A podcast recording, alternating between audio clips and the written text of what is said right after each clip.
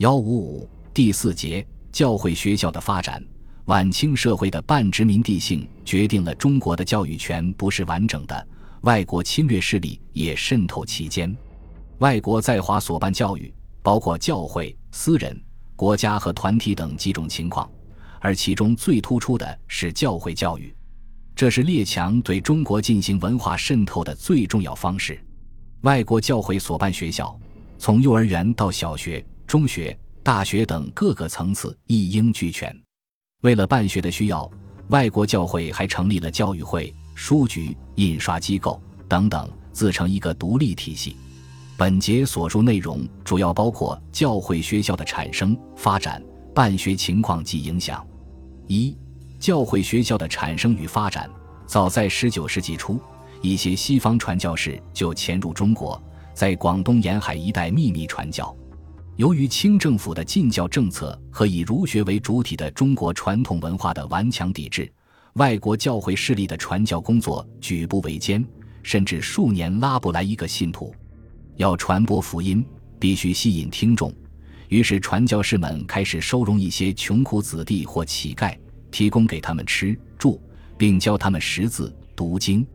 传教士们还收容一些孤女和婢女，由传教士的妻子教他们做针线活，学习汉字和读圣经，于是形成了最早一批的教会学校。我国近代第一所教会学校，是由美国传教士布朗夫妇在澳门兴建的马里逊学堂，第一批学生是六个穷人家的孩子。近代中国第一位留美学生荣闳，就是他们当中突出的一个。南京条约签订后，西方传教士凭借不平等条约纷纷来华办学堂，侵犯中国的教育主权。到1860年，天主教耶稣会在江南一带已发展了天主教会小学约有九十所。自传教士在澳门创办马里逊学堂后，又在五个通商口岸办了一大批教会学校。一八四四年，英国东方女子教育协进社派遣传教士在宁波开办的女塾，这是西方传教士在中国开办的第一所女子学堂。同年，英国伦敦会传教士在厦门开设英华男塾。一八四五年，美国长老会传教士在宁波设立的重庆一塾。一八四八年，美国美医美会传教士在福州开设的男童学塾。一八四九年。法国耶稣会传教士在上海开设徐家汇公学，这是天主教会在中国最早开办的洋学堂。一八五零年，美国圣公会传教士毕志文夫人在上海设立的毕文书院。一八五三年，法国天主教会在上海董家渡开办的明德女学等等。第二次鸦片战争后，教会学校由沿海的通商口岸伸向内地。据统计，自一八六零年到一八七五年。教会学校总数约八百所，学生约二十零零零人，其中基督教传教士开办的约有三百五十所，学生约六千人，其余均为天主教会开设的。这一阶段的教会学校仍以小学堂为主，同时已有少量的教会中学出现，约占总数的百分之七，女学堂也有所增加。从一八七五年到一九零零年。教会学校总数增加到两千所，学生增至四十零零零人，其中中学堂约占百分之十。这期间的教会学校遍及全中国，其中尤以美国基督教各差会开办的教会学校最多。据李林《全货记》中的统计，美国传教士拥有教徒四十零二七人，开设了一千零三十二所初等学校，小学生十六三百一十人。开设了七十四所中等以上学校，学生三千八百一十九人。其中较为著名的学校有：一八六四年，美国基督教长老会传教士迪考文在山东登州开设的蒙养学堂；一八七六年改为文会馆；一八六五年，美国基督教圣公会在上海设立的培雅书院；一八六六年又设立杜恩书院；一八七九年合并为圣约翰书院。一八七零年，美国归正会在厦门鼓浪屿设立育德女中。一八七一年，美国基督教圣公会在武昌设立文士学堂。一八九一年改为文化书院。一八七六年，圣公会在福州设立三一中学。一八八一年，圣公会在上海创办了圣玛利亚女校，美国监理会传教士在上海创办了中西书院。同年，美伊美会在福州创办鹤龄英华书院。一八八五年，美国长老会在广州设立格致书院。一八八八年，美伊美会在北京设汇文书院。一八八九年，美国传教士福开森在南京设立汇文书院。一八九三年，美国公理会在河北通县设立陆河书院。一八九七年，监理会在苏州设立了中西书院。一八九八年，美国长老会在厦门鼓浪屿设立英华中学等。值得注意的是，十九世纪西方传教士在中国创办了一些书院，其中重要的有：一八四三年，英国传教士李雅各在香港建立的英华书院，是西方传教士在华建立的第一个书院；一八五零年，上海出现清新书院；一八五三年，美国公理会在福州创立福州格致书院。一八六七年，美国传教士在杭州建立育婴书院；一八七零年，苏州出现存养书院；一八七一年，美国传教士在武昌建立文华书院；一八八五年，英国传教士在山东青州建立培真书院；一八九三年，美国传教士在直隶通州建立陆河书院。至十九世纪末叶，西方传教士在华建立的书院近四十所。西方传教士所办的书院同中国的传统书院有相似之处：第一，属于民间办学系统；第二，书院一分小、中、高三种形式，其中许多书院也属于启蒙性质的义学之类。有的书院教育本身就包括小学、中学、大学三个层次。十九世纪末，在西方列强对华政策总体调整的背景下，为适应以华治华的战略。教会办学重点转向高等教育，及创办教会大学。第一所教会大学是岭南大学，一八九三年在广州创设。教会大学在二十世纪头十年中得到了长足的发展，其中由新教主办的教会大学和医学院达十六所，罗马天主教创办了三所。以国别论，美国基督教会兴办的大学最多，如苏州东吴、广州岭南。广州夏葛医科、北京协和医科、武昌文华、重庆华西协和、杭州之江、南京金陵等大学。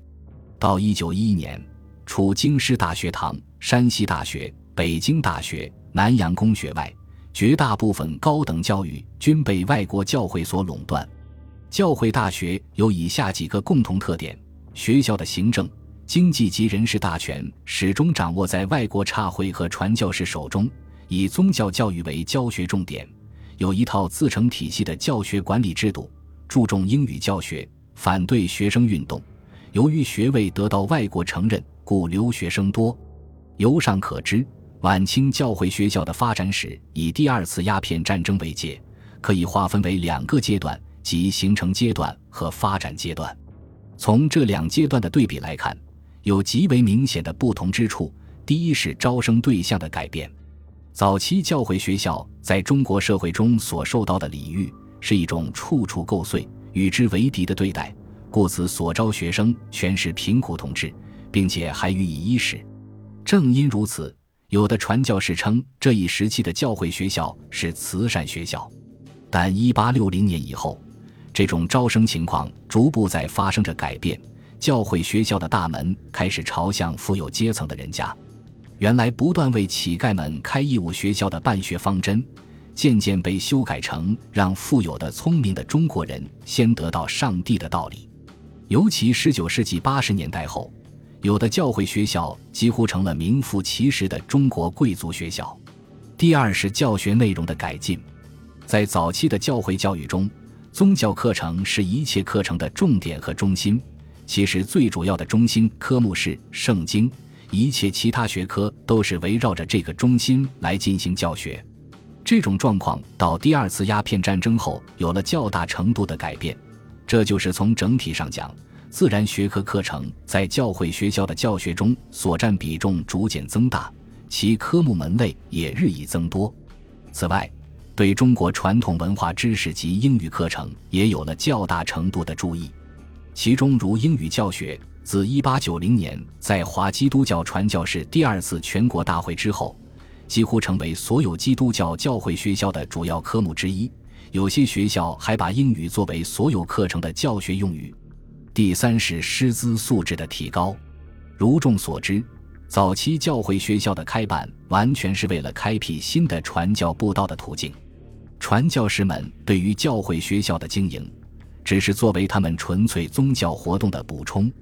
除了极少数人物将全副精力投放在学校的经营上之外，教学活动对于绝大多数从事教会教育的人物来说，不过是一种讲经布道、发展信徒的副业。因此，其实教会学校的师资队伍不仅教育专业化不十分明显，而且他们真正能用于教学的文化知识水平也不高。第二次鸦片战争后，这种状况有了一定的改变。这就是从事教会教育活动传教士们的专业化在逐步加强，不少传教士已将事业重心从传教布道转至到从事教育工作上面，其中一些人开始成为专职的教育工作者或教会教育家。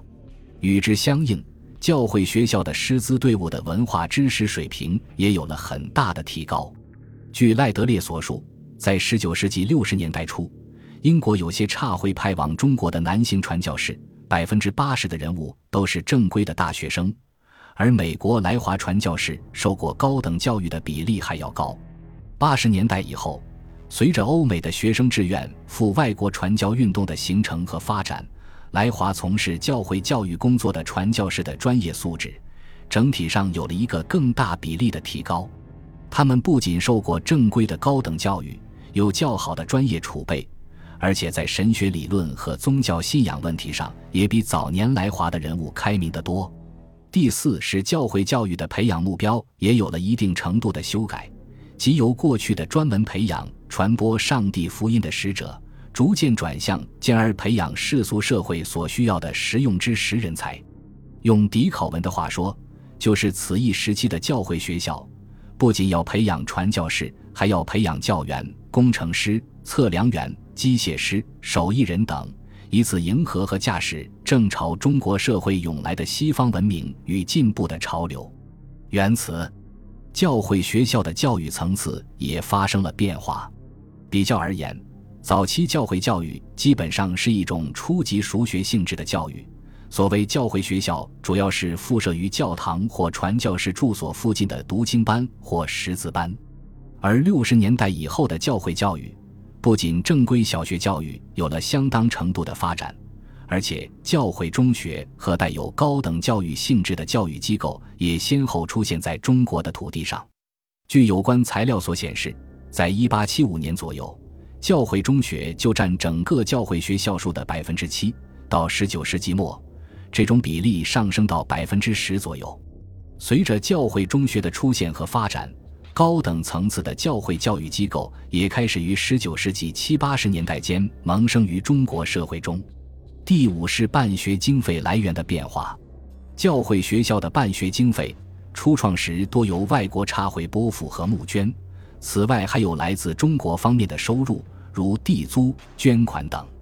圣约翰大学一八七九年创建时，施约瑟主教在美国募集美金二十六零零零元。美国监理会董事部在三年内捐助美金六千元，以后教会每年均有数千元美金津贴学校费用。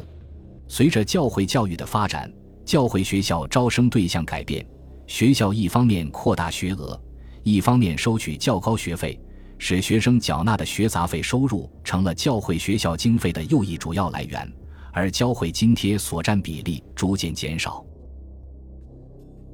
本集播放完毕。感谢您的收听，喜欢请订阅加关注，主页有更多精彩内容。